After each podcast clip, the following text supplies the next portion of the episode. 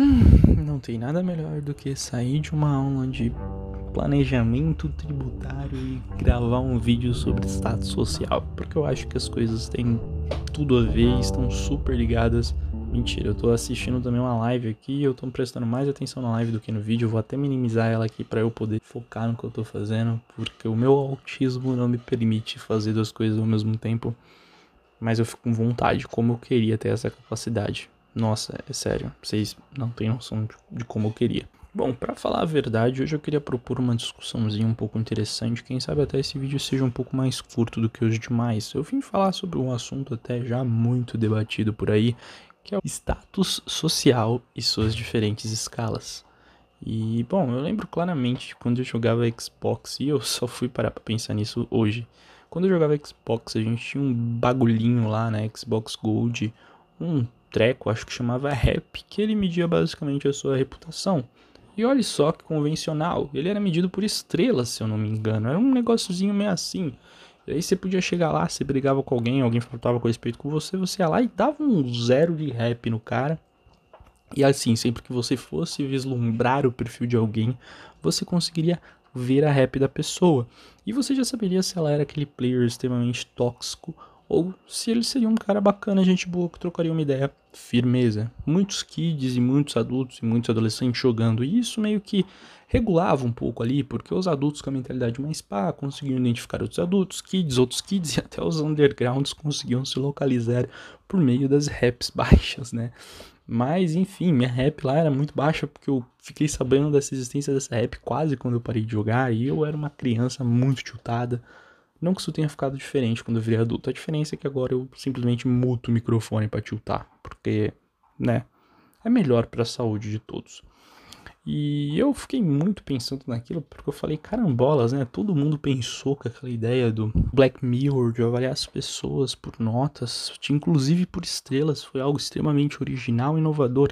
Na verdade, não, né? A gente já sabe que que ele se baseou em muitas outras coisas, mas eu nunca tinha parado para pensar que a reputação da Xbox Live Gold era exatamente assim, cara. Olha só que interessante. E eu lembro que na época aquilo me afetou, mesmo sendo criança. Eu falei, poxa, minha rap é baixa, né? Caraca, eu sou mal legal. Por que, que eu não tenho amigos? O que, que eu tenho de errado? E eu começava a me comparar com a rap de outras pessoas. E, bom, vamos lá, né? Se você jogou Xbox, você sabe que não é só a sua reputação que estava ali no meio em jogo existiam outras coisas que as pessoas poderiam se comparar, por exemplo, as conquistas.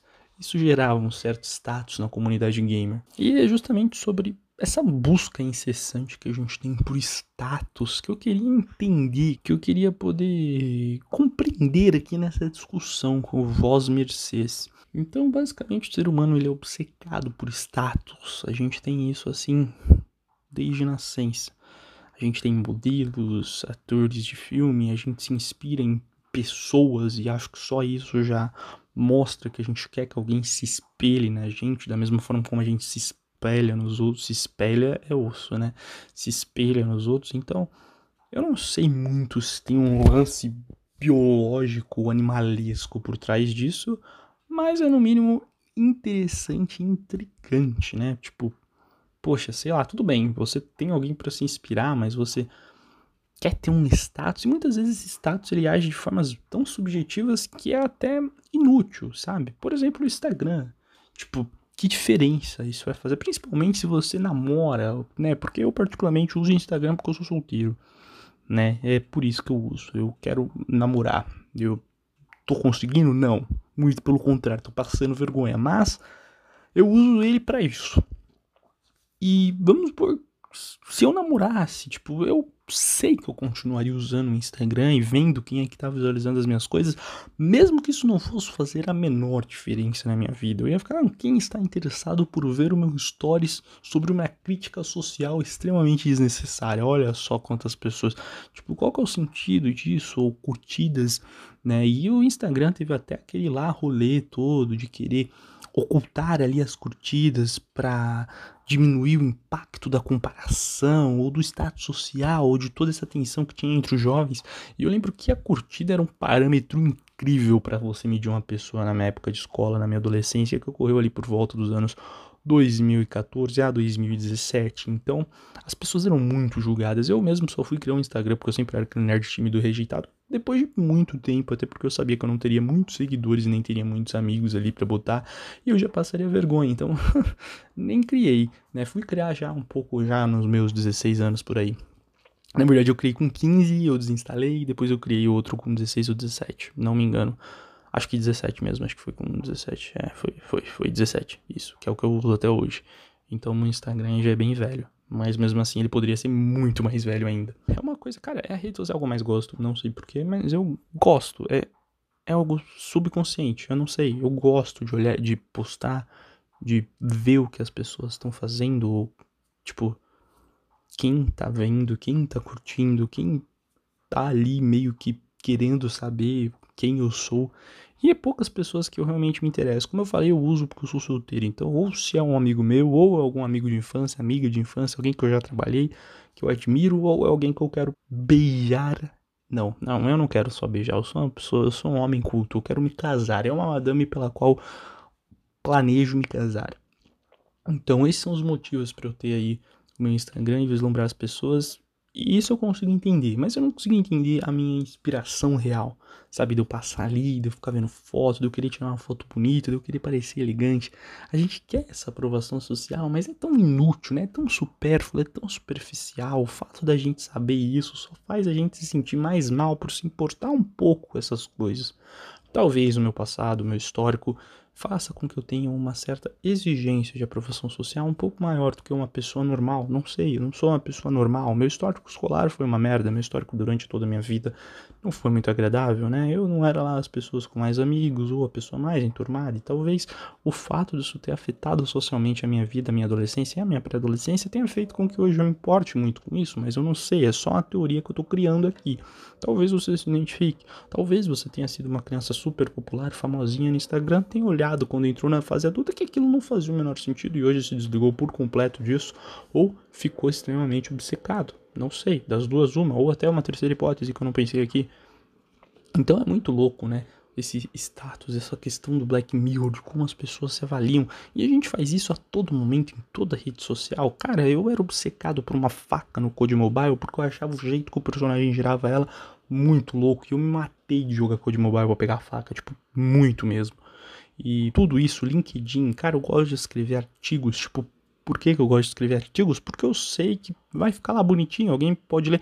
Tudo bem, o LinkedIn ainda passa um pano, é uma rede social que faz sentido, entre aspas, você vender o seu peixe. Não é só a questão do status em jogo, é a questão do profissional. Você quer um salário, você quer ser contratado, você quer ser bem visto, né? Se você é um professor, se você é um empregador ou se você é um empregado, né? Qualquer relação que você tem aí, você precisa vender seu peixe, né, cara? Então, tudo bem, LinkedIn você está, mas no Facebook você quer botar lá onde você trabalhou, você quer que as pessoas te vejam, por mais que você não quer que as pessoas te vejam, você quer ver alguém, ou você quer se comparar com alguém, ou você quer saber como alguém tá. Esse é um dos motivos de você estar tá nessas redes sociais e da gente ainda ter essas certas classificações de status social em cada uma delas. De certa forma, Black Mirror não é só uma mera ilusão. Aquele primeiro episódio, na verdade, é um espelho da realidade só que de uma forma um pouco mais exposta e diferente. A gente tem sempre estar se comparando ou sendo comparado por outras pessoas. A gente tem que estar nessa briga de status social. Hoje em dia, principalmente em cidades com uma boa mobilidade urbana, como é o caso da Grande São Paulo, o carro, por exemplo, não se tornou tão necessário em meio aos jovens.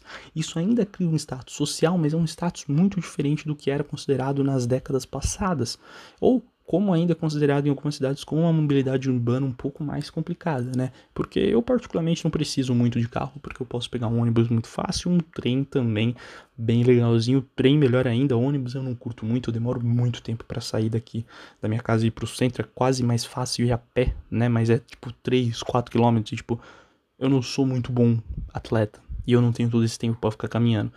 Então, não é muito boa a mobilidade em questão de ônibus na minha city, mas mesmo assim a questão de trem é maravilhosa. E mesmo não sendo bom e eu morando perto do centro, eu ainda prefiro não ter um carro por enquanto. Então, a questão da mobilidade urbana é um problema social muito complicado que eu tô tentando não entrar nesse assunto nesse vídeo, mas o meu déficit de atenção tá me chamando muito para entrar nele, mas eu não vou entrar.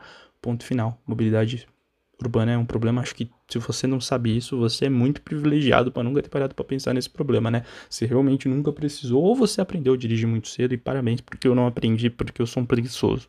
Eu já vou me explicar aqui porque eu não gosto de julgamentos. Então, cara, sei lá, fica aí no ar, né? Tipo, por que a gente tem esse status? Por que a gente quer se comparar? Nos nossos jogos a gente gosta de ter um KD alto, uma skin alta. No Apex Legends já vinha o campeão da partida passada, o cara que você tem que temer. Ah, o campeão for morto. Ah, o cara com mais kills da partida, né? Nossa, quem é o grande, né? Olha quantas kills ele exibe no banner dele no The Sims você quer construir uma casa, você quer reformar uma casa num jogo digital, num jogo virtual, para pessoas que não são reais verem a sua casa reformada. Você tem noção? E é um jogo maravilhoso. A sua cidade no SimCity, você quer ser um bom governador, você não quer que as pessoas virtuais morram de fome. E você se sente mal se você governar mal. E é uma questão muito bizarra. Eu particularmente não entendo, não entendo sinceramente a questão do status social e suas diferentes escalas e o sistema de recompensa do cérebro mediante a pontuação ou a rep... como é que é o nome daquela palavra com rep que eu tinha usado aqui? Reputação, isso, reputação de uma pessoa. E é só isso. Esse vídeo não ficou muito mais curto do que os normais, mas eu acho que eu vou parar por aqui, senão eu vou enlouquecer nesse assunto. Artigos, curiosidades, coisas interessantes sobre o tema, deixem aí nos comentários. Vamos progredir com essa discussão, se é que alguém assiste esse canal. É nóis.